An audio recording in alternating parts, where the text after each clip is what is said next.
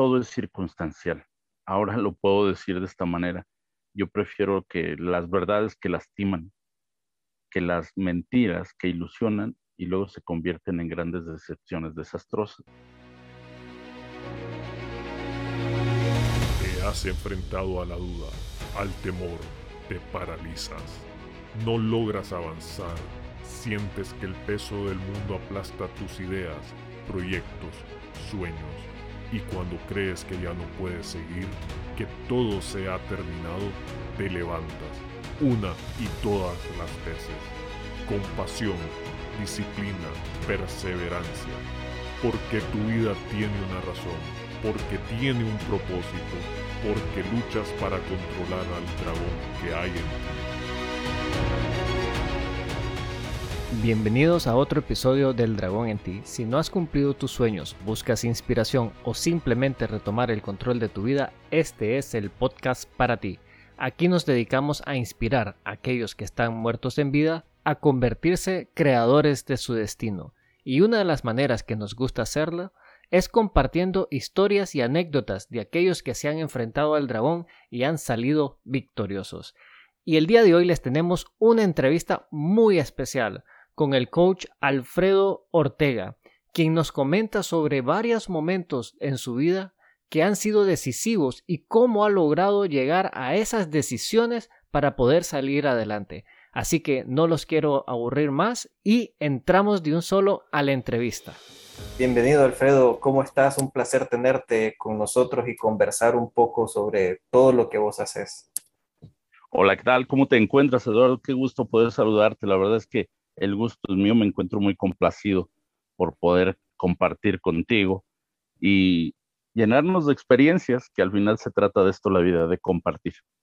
Exactamente. Y bueno, si quieres comenzamos precisamente presentándote de dónde sos y qué haces. Te agradezco. Pues bien, mi nombre es Alfredo Ortega. Más que cualquier título que pudiera tener profesionalmente, yo me considero una persona muy afortunada que ha tenido la oportunidad a través de mi vida de enriquecerme con experiencias propias en diversos niveles sociales e intelectuales y eso más que cualquier título me llena, me llena mucho y obviamente profesional pues me he desarrollado en diferentes áreas, iniciando porque eh, la primera profesión que tuve la oportunidad de estudiar fue eh, Derecho, que es aquí en México, la licenciatura en Derecho. Posteriormente, por una situación personal, tuve que estudiar psicología, me llevó al coaching, después a este, impartir diferentes conferencias y esos temas, bueno, pues me han llevado a desarrollarme en diferentes áreas, incluso hasta terapeutas con, con hipnosis. Qué interesante, o sea, tenés una diversidad académica bastante amplia, o sea, desde leyes a parte psicológica y este aspecto terapéutico. ¿Y cómo fue que hiciste precisamente esos cambios o saltos? Eh, ¿Fue algo programado o salió de manera espontánea? Sin duda todos planeamos eh, nuestra vida. Tenemos un plan de vida, de hecho, hasta nuestros padres, bajo la cultura que sea eh, de los hispanos, crecemos con esa mentalidad de crece, prepárate, consíguete una mujer, cásate y, vive feliz.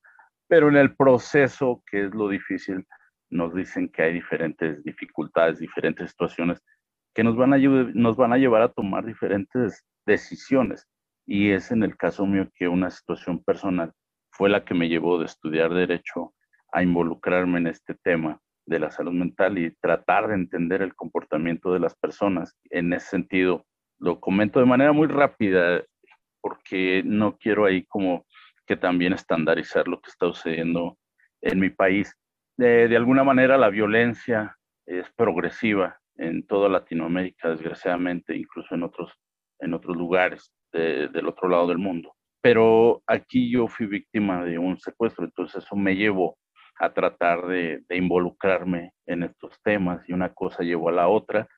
Después me vi en la necesidad incluso de crear una fundación que se llama Fundación Rescatemos México, en donde abordábamos este tipo de problemáticas que tienen que ver mucho con el tema de la salud mental, la prevención de conductas antisociales Y ahí es donde me empiezo a involucrar más en estos temas, este, relaciones personales, de salud mental, el tema del capital humano. Qué interesante. Definitivamente después de un trauma, diría yo, de esa naturaleza, le cambia la vida a uno, ¿verdad? Y lo lleva por estos caminos que tal vez uno no los tenía en su plan, como bien lo describí. O sea, uno traza un plan, quiere ir por una ruta y de repente sucede algo que hace que, en el caso tuyo, creo que sea un giro de 180 grados hacia otro rumbo, pero sin embargo, pues ah, creo yo que ha salido adelante y estás en, en ahora inmerso en algo que, que creo yo que por lo que escucho te lleva a un nivel de pasión. Sin duda, la, la vida por sí sola es apasionante, ¿no? Tiene sus dificultades, tiene muchas aristas en las cuales podemos incidir, pero también debemos ser muy resilientes. Y hablo de esa palabra muchas veces porque la resiliencia es la que nos lleva a adaptarnos a situaciones que no tenemos contempladas, pero es donde tenemos que sacar la fortaleza, la capacidad como seres humanos, como seres pensantes, de adaptarnos a estas situaciones que pudieran ser consideradas incluso lamentables, tristes, pero la verdad es que todo tiene un porqué y todo tiene una razón de ser.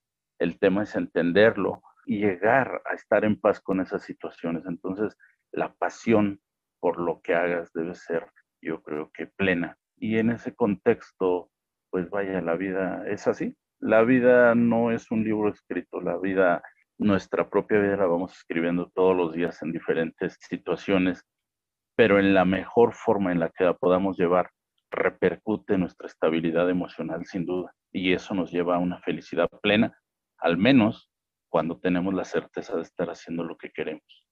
Muy, muy bien dicho, muy bonito. De hecho, nosotros acá en el, pues, en el podcast y en las publicaciones que hacemos en Instagram, un poquito es eso, eh, de entender la razón de por qué hacemos las cosas, porque siempre existe una lección que tenemos que aprender ya sea de soltar y dejar ir o aceptar las circunstancias para poder evolucionar. Y dentro de ese proceso del cambio de profesión de la parte de leyes a pasar esta psicología y haber, haber emprendido o de alguna manera este, fomentado este, esta organización para ayudar a los demás, ¿qué crees vos que ha sido el momento más difícil para vos en todo ese proceso? Mira, eh, la, vida en estas aristas que yo te comentaba, eh, que tiene la propia forma de ser, las propias conductas de las personas, en estas aristas, yo creo que nada, nada es fácil. Todo tiene diferentes circunstancias, todo tiene diferentes eh, problemáticas de enfrentarlo. Eh, yo mismo me he enfrentado hasta para brindar ayuda, la resistencia de las personas, la negación, la no aceptación y eso es sensible.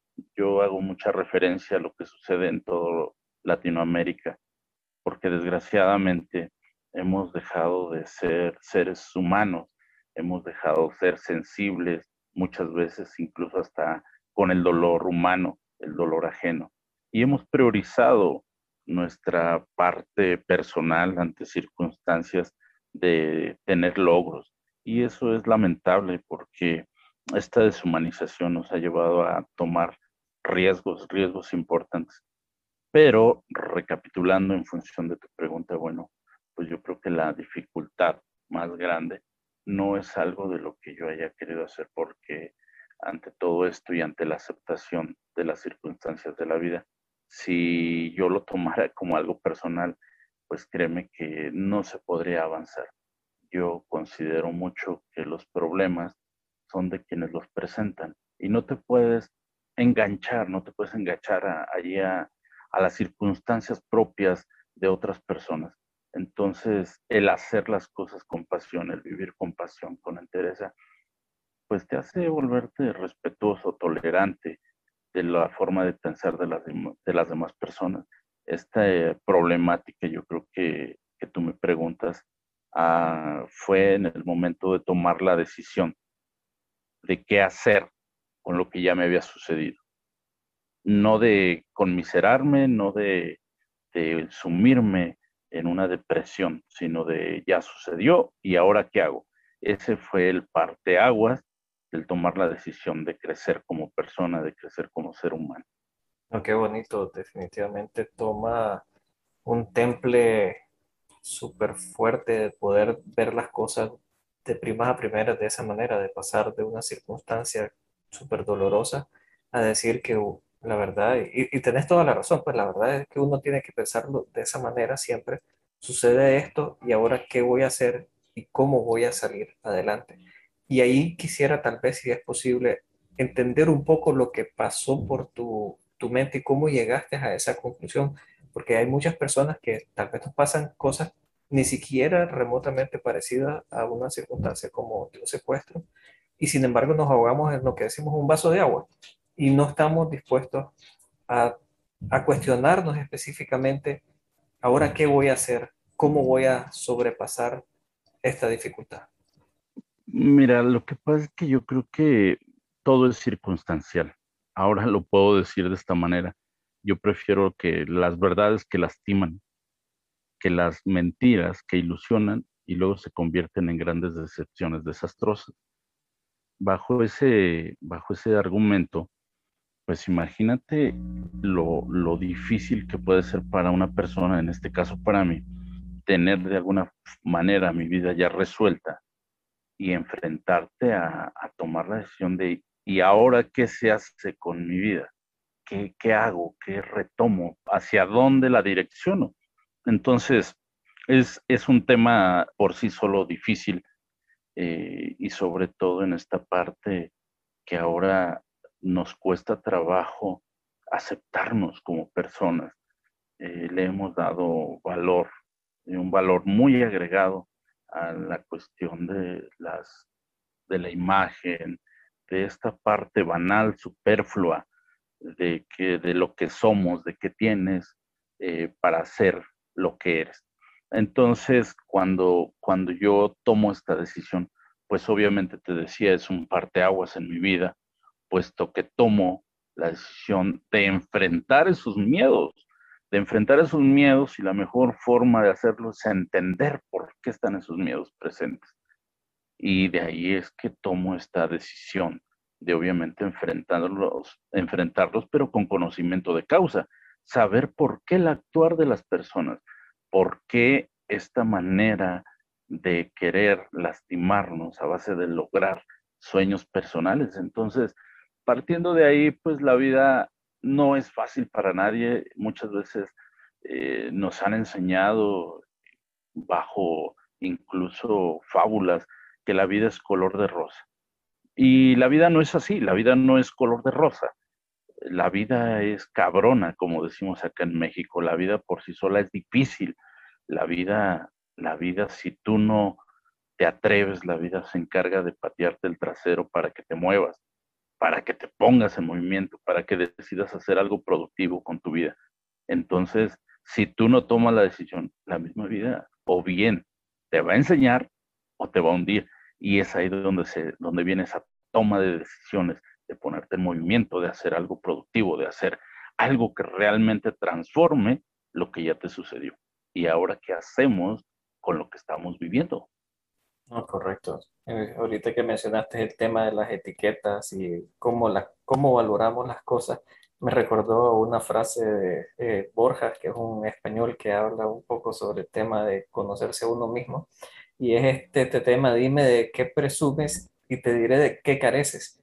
Y muchas veces así pasa la vida uno tratando dándole valor a otras cosas y lo lleva a tomar acciones de las cuales al final nunca va a tener uno una satisfacción real, porque siempre vas a perseguir aquella cosa que no tenés.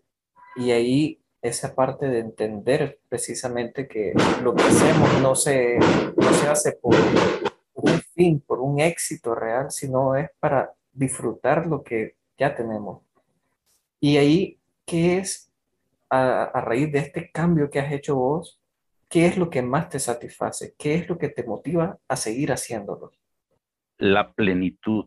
Yo, yo me considero hoy en día una persona plena, una persona que, que disfruta el compartir. a hoy, a hoy, a este día, pues yo creo que mi vida dio un giro también tremendo, un giro de 180 grados sin duda, porque obviamente yo crecí bajo un patrón de conducta en el que, como te decía, nos enseñan a que tienes que crecer, estudiar una profesión, prepararte en ese sentido, conseguirte una esposa, casarte y reproducirte y esperar a que venga la muerte. Y dejas de ponerle pasión. Si la vida por sí es difícil, no le pones pasión, no, no, no le tomas importancia a lo que realmente vale la pena. En muchas ocasiones, el solo hecho de levantarte, tomar una bocanada de aire, sentir que estás vivo, créeme que muchos de los que van a escuchar, de hecho, este podcast, ni siquiera lo han hecho, porque esos pequeños detalles no les damos el valor que deberíamos darle. El pasaje por esta aventura a la que llamamos vida puede ser muy corto, puede ser muy largo, puede ser una fiesta o puede ser tormentoso, pero depende de nosotros darle ese enfoque.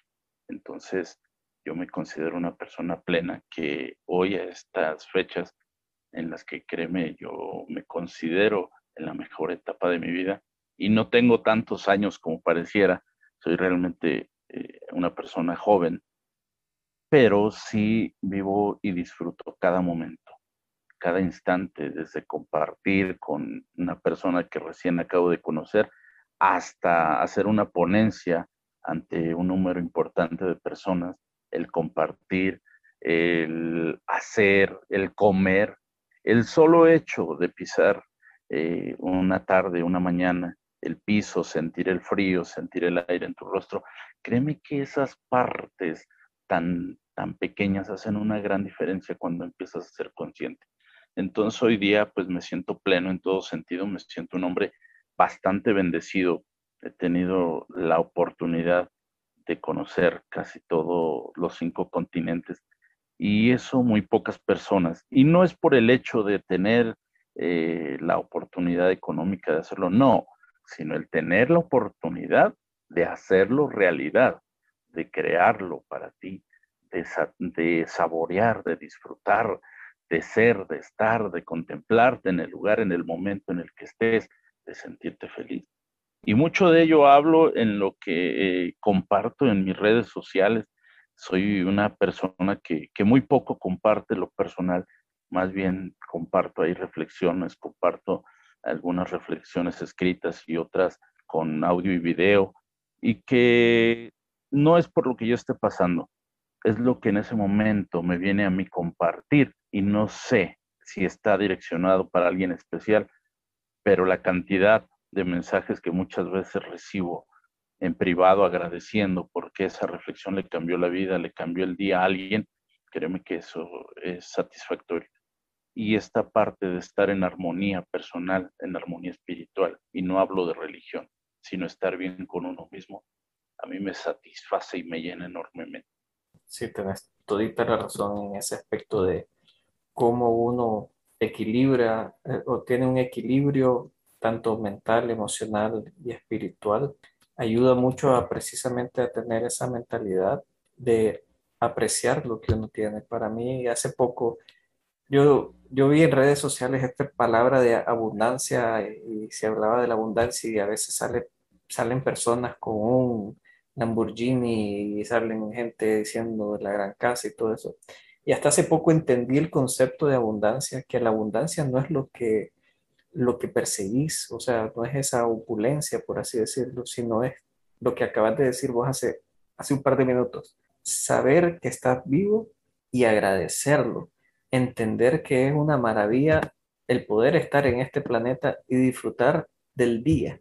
Y yo tengo una práctica todos los días de precisamente al levantarme, eh, hago un par de cosas, ¿verdad? Pero eh, una de las cosas que trato de hacer todas las mañanas es eso, tomar ese respiro profundo, y agradecer que hoy es un día nuevo y hoy, es un día de experiencias y, y aprendizaje nuevo y agradecerlos de antemano por, por hacerlo.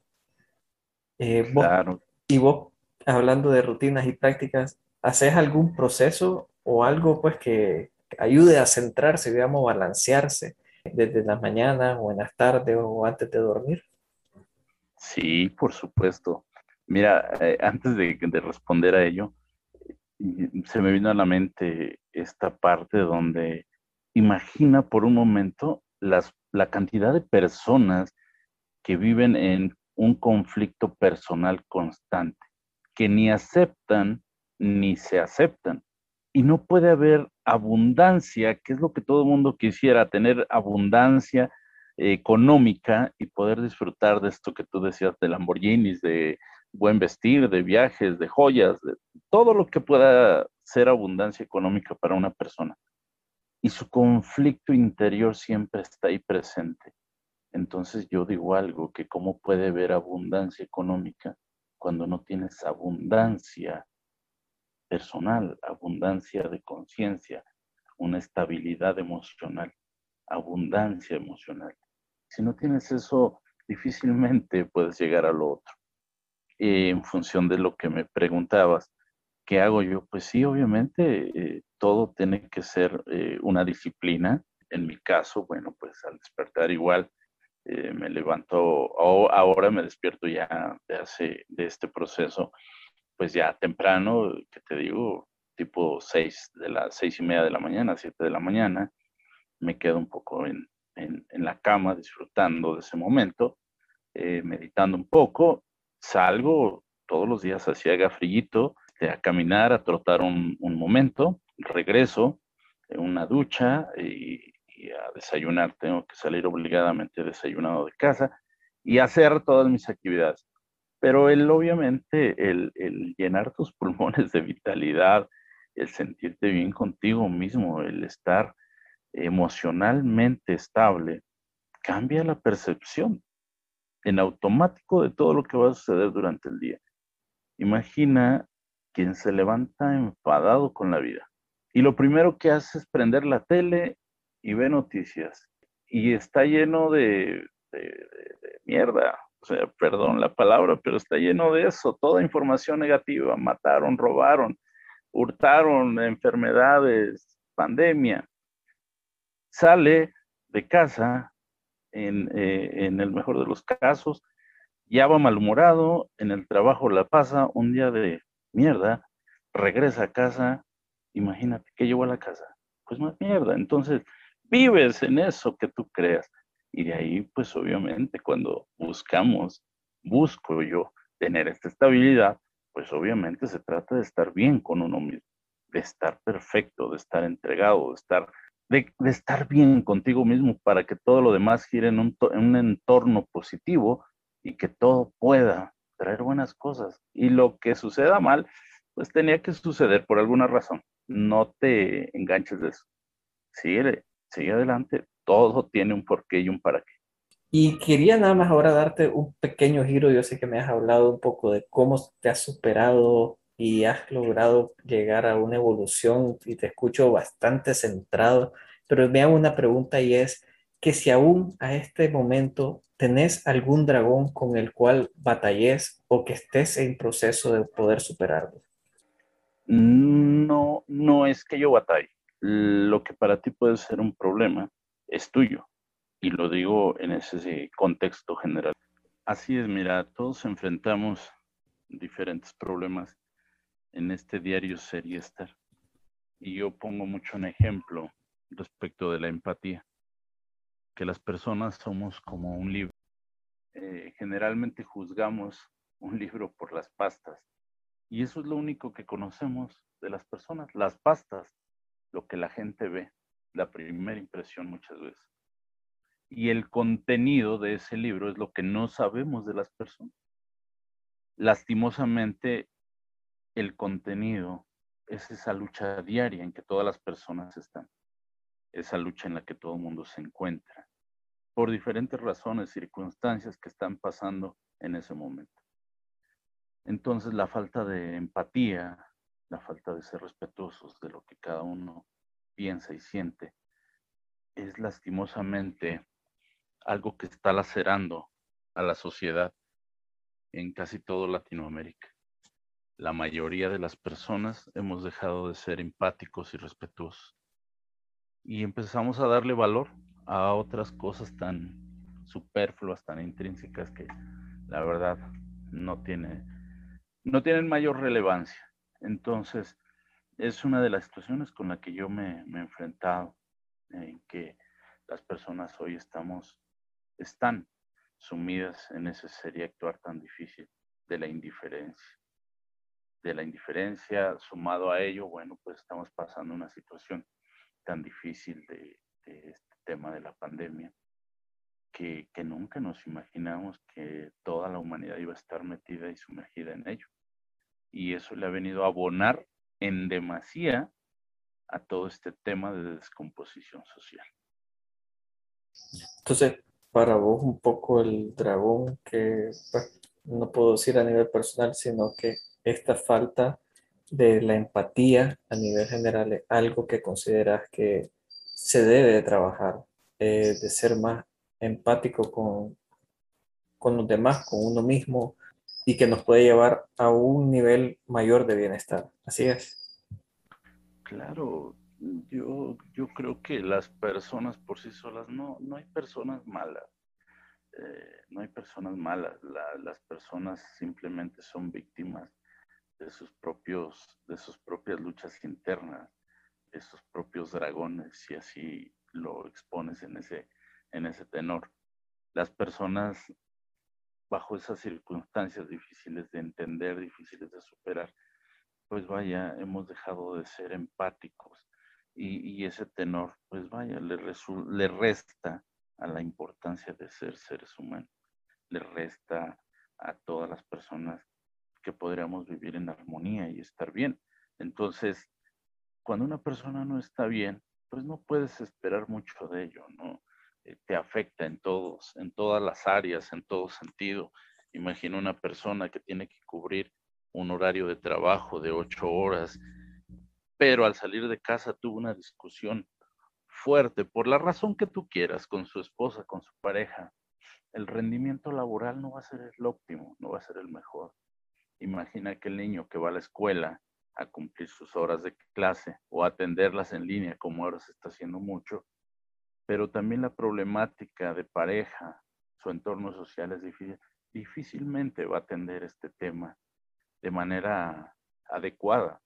Y así te podría dar un sinnúmero, un listado muy amplio de todas las actitudes y actividades que desarrollan las personas durante el día, durante su quehacer, durante su hacer. Y esto obviamente pues le resta en demasía a esta sociedad tan lastimosamente golpeada. Sí, correcto. Para ir cerrando, Alfredo, ¿quién nos aconsejarías o cuál sería la recomendación para poder desarrollar mayor empatía y poder superar este, este proceso? Yo creo que no es más que una recomendación. No, no creo que haya una recomendación general como tal. Lo que para ti puede ser algo fácil de superar, difícilmente va a ser algo, o va a ser difícil de superar para otros, ¿no? Pero yo creo que lo primero que tenemos que hacer es ser conscientes ser empáticos y respetuosos. Conscientes de que estamos pasando todos una situación difícil en lo personal, en lo emocional, por diferentes razones. Por la descomposición social, por la pandemia, por todo lo que sucede en nuestro entorno. Eh, la empatía, entre más seamos empáticos con las personas, vamos a tener una sociedad más eh, respetuosa, vamos a tener una sociedad con mejor calidad en la que podamos obviamente hacer más llevadero este tránsito eh, con nuestros pesares y nuestras propias formas de entender y de ver la vida. Y, y el respeto, el respeto por los demás también es importante. El respeto hacia todo lo que los demás entiendan y hagan. Lo que para mí puede ser eh, una falta de respeto, muchas veces llegas a un lugar y dices un solo buenos días y, a lo mejor no te contesta la, persona que está del otro lado de un mostrador, del otro lado de un escritorio, en la calle, eh, cualquier, en cualquier momento, y a lo mejor no te escuchó porque está sumida en sus pensamientos, en sus propias problemáticas, o simplemente eh, trae muchos problemas y, es indiferente o tuvo un día pesado, la acaban de regañar, le acaban de llamar la atención, le acaban de suspender su trabajo y es el último día. Entonces debemos ser respetuosos por lo que los demás están viviendo en ese momento. Ah, muy bonito, yo creo que ahí tenés muchísima razón en esos tres elementos a considerar, eh, la conciencia, empatía y el respeto. Vamos a tratar de ver cómo también ayudar a diseminar ese mensaje eh, pues, en las redes sociales y todo eso, y estoy seguro que vos también lo, lo haces en la tuya. Y ahí nada más para terminar, eh, si alguien quiere saber un poco más de vos y seguirte, ¿cuál es el mejor mecanismo para hacerlo? ¿A través de qué red social? Y si quieres nos das este, la vía para poder hacerlo. Con mucho gusto. Eh, estoy en Facebook, me pueden encontrar como Alfredo Ortega Arroyo Coach. Igual estoy también en, Instagram. En Instagram me pueden encontrar todo junto, Alfredo Ortega. Este, estoy ahí como, a ver, déjame recuerdo, Alfredo Ortega Coach, igual. Y eh, son las redes sociales más importantes que manejo para establecer una comunicación y en las cuales diariamente les estoy compartiendo, trato de hacerlo todos los días, compartiéndoles algunas reflexiones, compartiéndoles unos audios, algunos videos que nos ayuden a hacer esto más llevadero.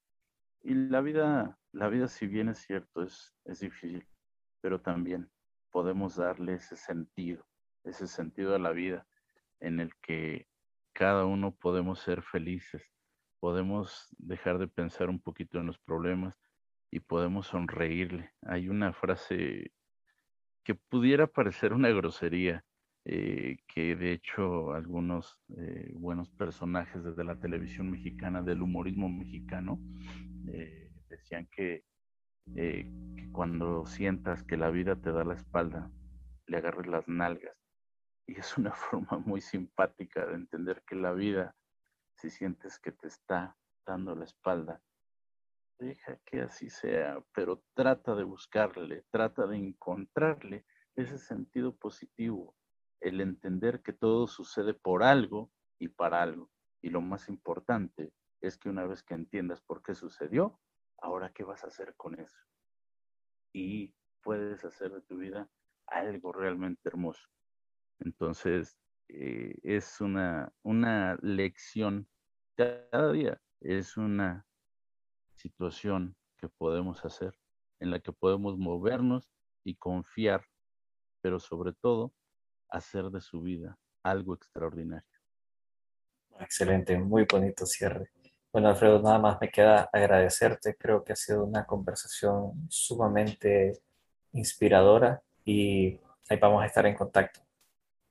Con mucho gusto, con mucho gusto quedo a tus apreciables órdenes seguimos pendientes y ojalá que las personas que puedan escuchar este podcast también se pongan en contacto con cada uno de nosotros, contigo, conmigo, y que este ser y transitar por esta experiencia que llamamos vida sea fructífera, sea hermosa, pero sobre todo que nos haga feliz al final del día.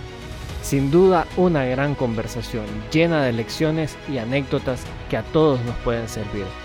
Lo más importante es este tema de conocerse a uno mismo, la empatía y el respeto como herramientas fundamentales para que la vida sea más fácil. Espero que les haya gustado esta entrevista y siempre compartan sus comentarios en Instagram, en El Dragón en Ti, a donde siempre estamos compartiendo pequeños tips y elementos que pueden ser cruciales y, y de utilidad para ustedes. Y no queda más que decirles, si tú no controlas al dragón, él te controla a ti.